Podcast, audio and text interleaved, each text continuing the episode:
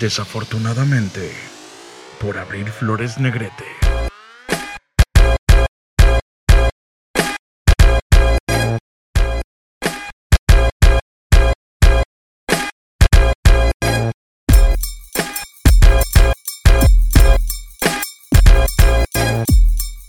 Bienvenidos.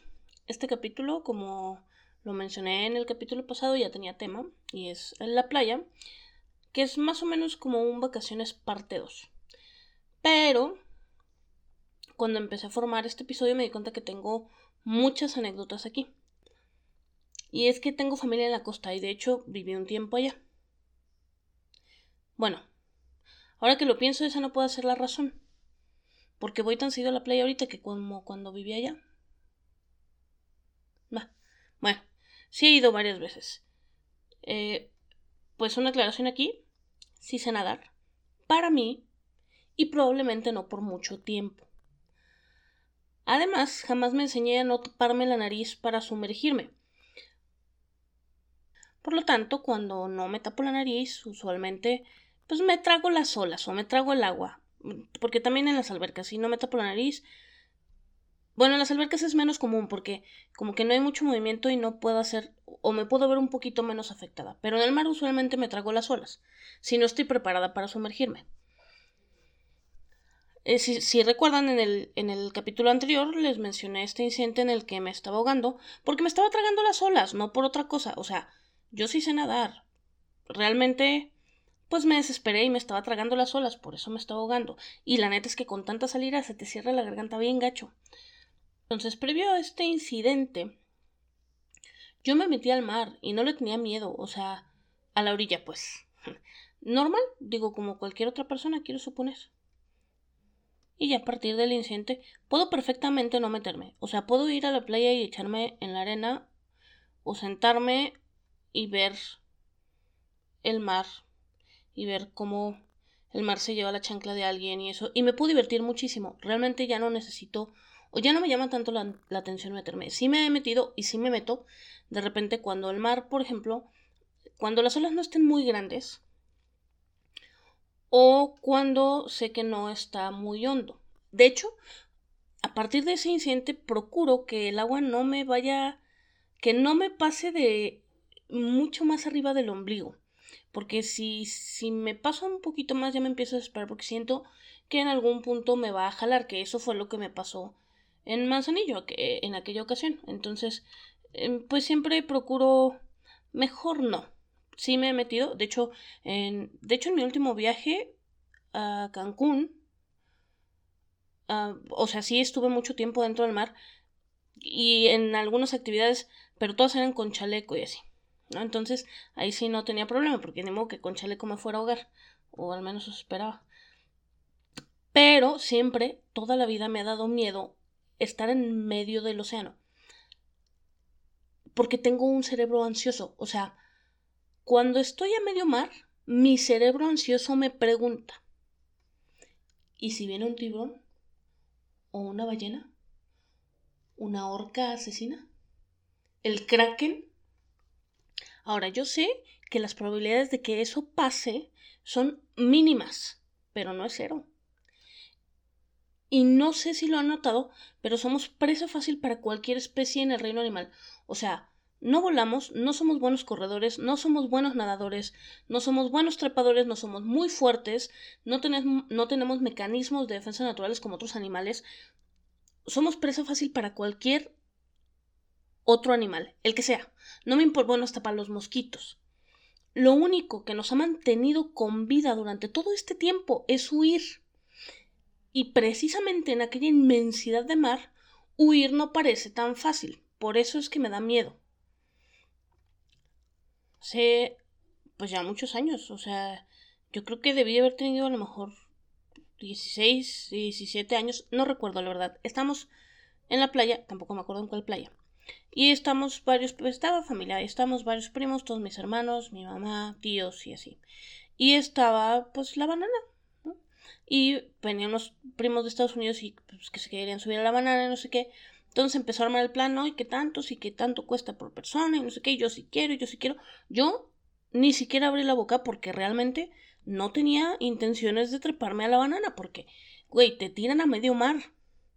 Y yo le tengo miedo a medio mar, entonces, pues no, o sea, para mí no era opción.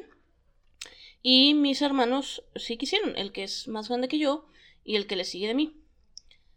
Sí, los dos quisieron, sí, mi mamá se iba a subir y también varios primos y ya no me acuerdo quién, y ni cómo ni cuándo porque realmente yo no quería. Y pues yo ahí sentada sin hacer nada. Pero por alguna razón, mi abuelita consideró que eso no era una actividad prudente para mi hermano el más grande y no lo dejó subirse. Y entonces, pues mi hermano se regresó como de, bueno, pues no me subo porque mi abuelita no le parece.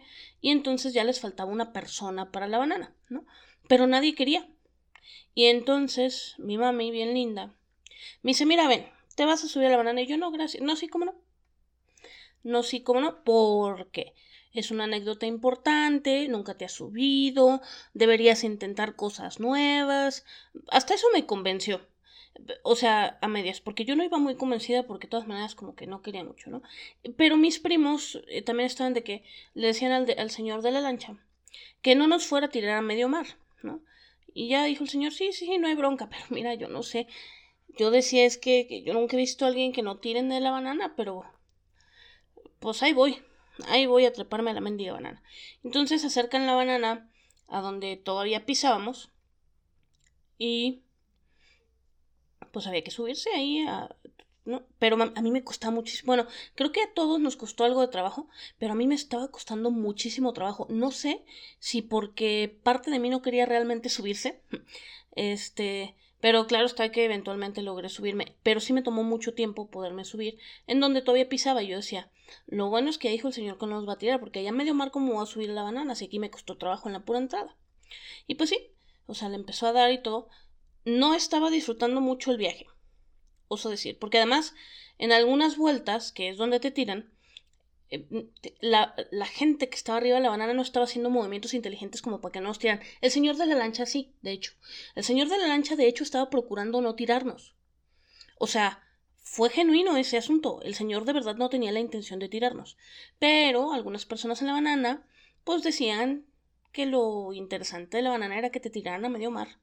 Y pues sí, eh, o sea, hubo un momento en el que a medio mar, en una vuelta, nos caímos. Y digo nos caímos porque quiero creer que no era la intención del... O ya no sé, mira, eso era lo de menos. El punto es que nos caímos de la banana y a medio mar, no sé cómo lo hice. Salí, vi la banana, de dos brazadas llegué a la banana y me trepé. Cuando la gente empezó a salir del mar, yo ya estaba arriba de la banana. Yo ya estaba bien agarrada y bien arriba de la banana y hasta una prima me preguntó, oye, pues, ¿no te caíste? No, sí, sí me caí, pero yo a mí me, yo me subí muy rápido porque ningún tiburón me va a tragar ninguna... No. Tiburón que me trague me ha de salir de la regadera. A mí no me va a tragar un tiburón aquí. Dije, varias gente abajo.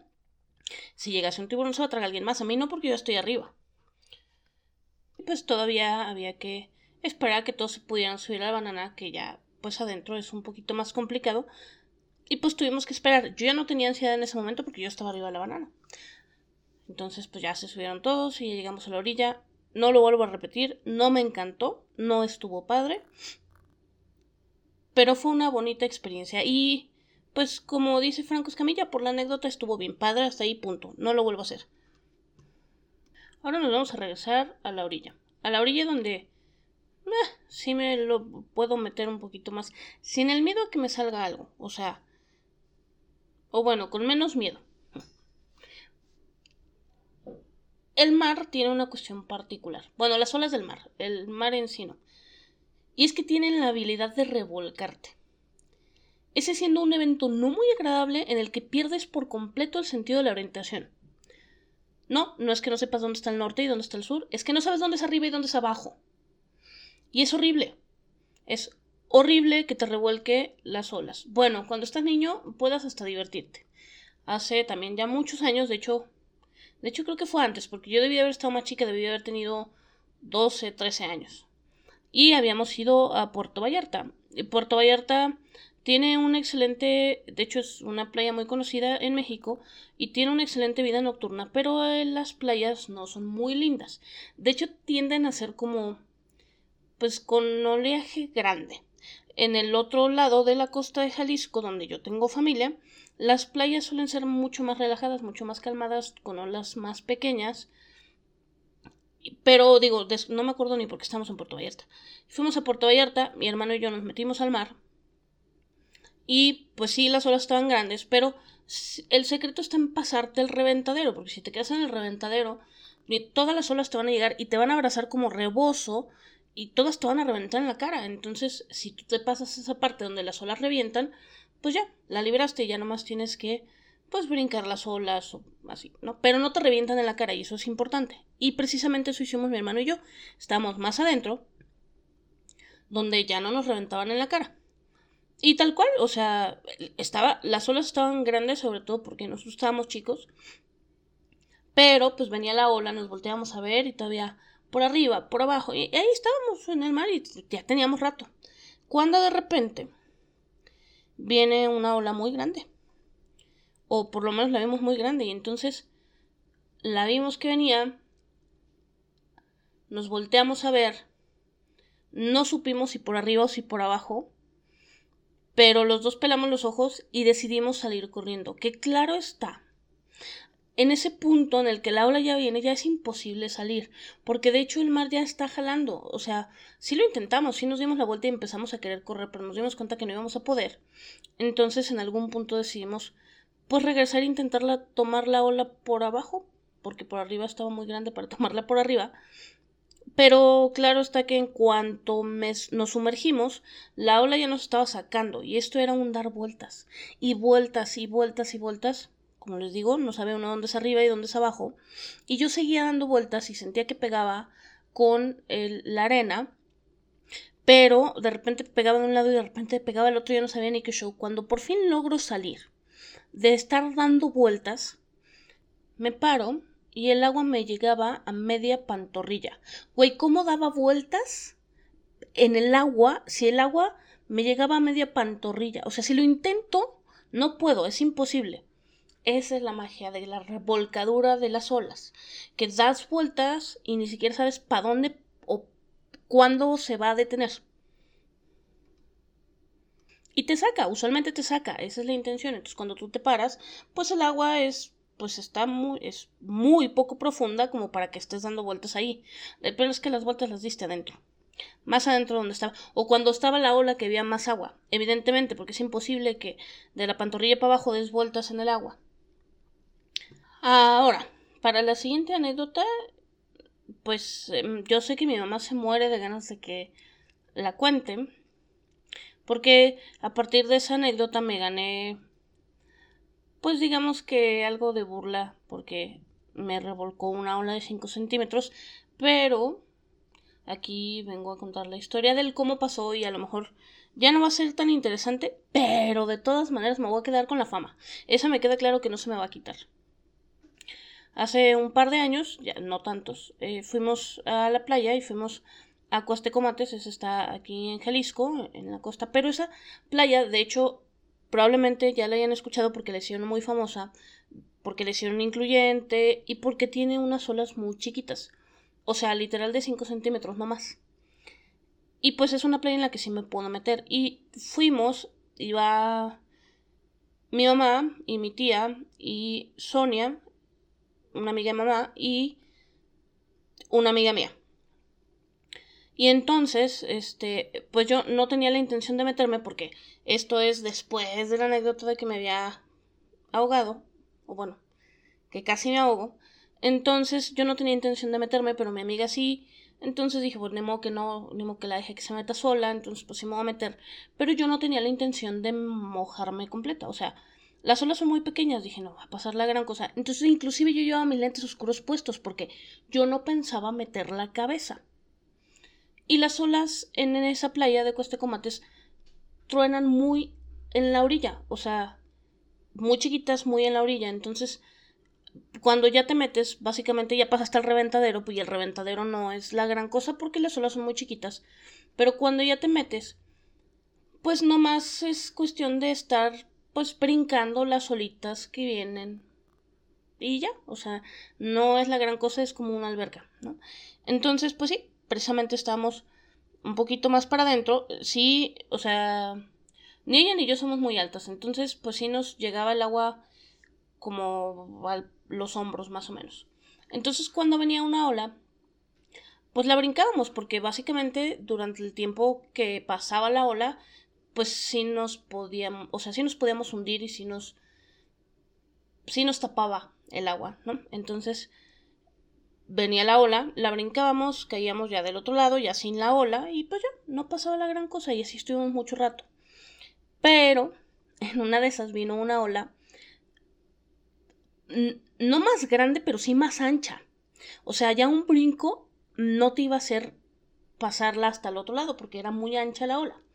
Entonces, pues yo brinqué, a media ola me di cuenta que realmente necesitaba seguir pues flotando o, o nadando para que terminara de pasar la ola y yo sí sé nadar o flotar, pero mi amiga no. Entonces ella a media ola se hundió y en su desesperación porque se hundió pues me jaló. Se agarró de mí y me jaló y pues las dos nos hundimos. Después de esa ola pues decidimos salir. Pero yo ya venía con los lentes empapados y con la cabeza toda mojada cuando había dicho que no me iba a mojar la cabeza. Y ya veníamos para afuera y pues mi amiga, mi amiga le dio pena y es de que no voy a decir que fui yo, no sé qué, y yo no, te apures, no te apures. Entonces llegamos a la mesa donde estaba mi mamá y mi tía y Sonia y de repente me dice, mamá, ¿qué pasó? Y yo no, pues me revolcó la ola. Estúpida yo, o sea, no se me ocurrió decir otra cosa, me arrepentí a medias, no sé, pude haber dicho cualquier otra cosa. No, no, no, me revolcó la ola cuando las olas son de 5 centímetros. Eso me pasa por güey. Pude haber inventado una mejor excusa, pero no. Entonces, desde entonces, tengo la fama de que me revuelcan olas de 5 centímetros.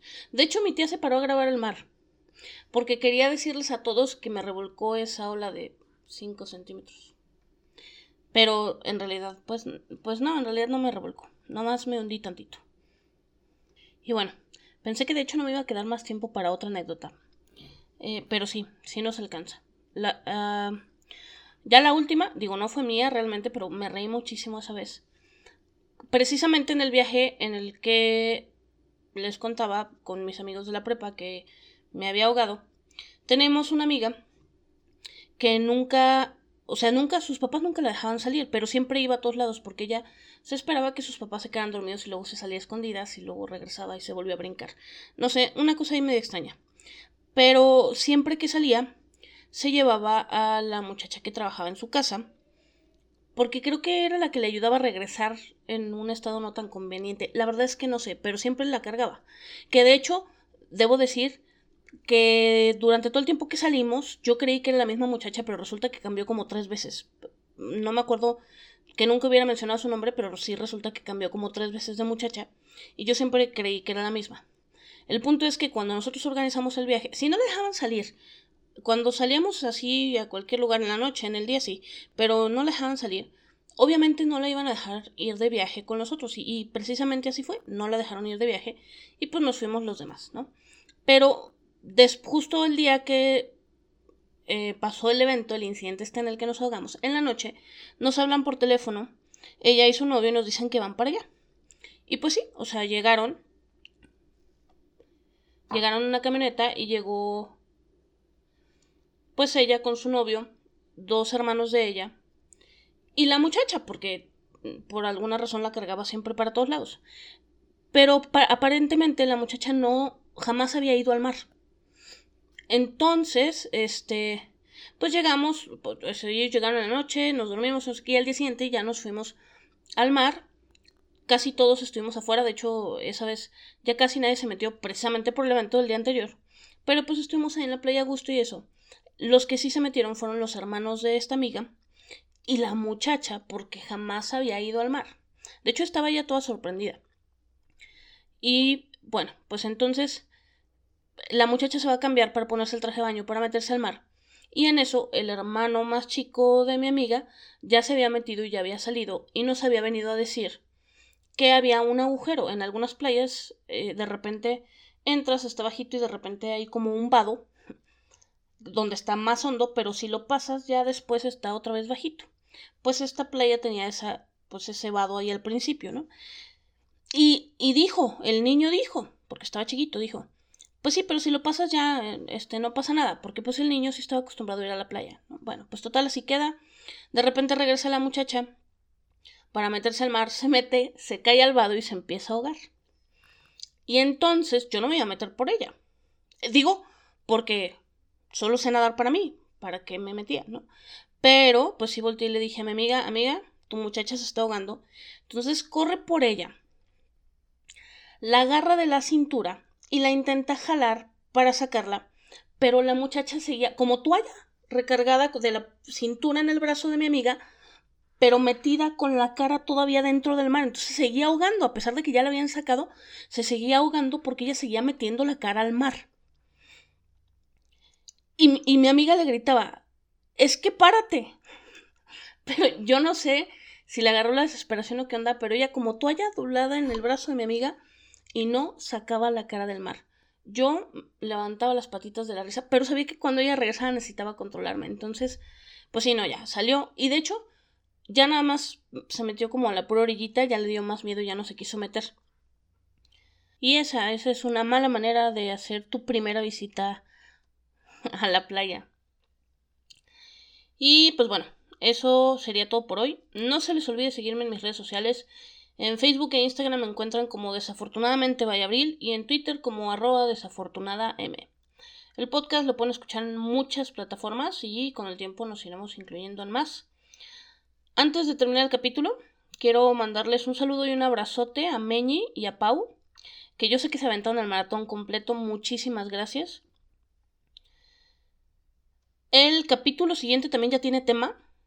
Eh, es 30 de octubre y vamos a contar anécdotas de miedo, porque también tengo de esas. No se lo pierdan, eso es para la siguiente semana. Y recuerden, es la cosa más tranquilizante dormir escuchando las olas. Hasta que pasa un tiempo considerable y no ha tronado la siguiente.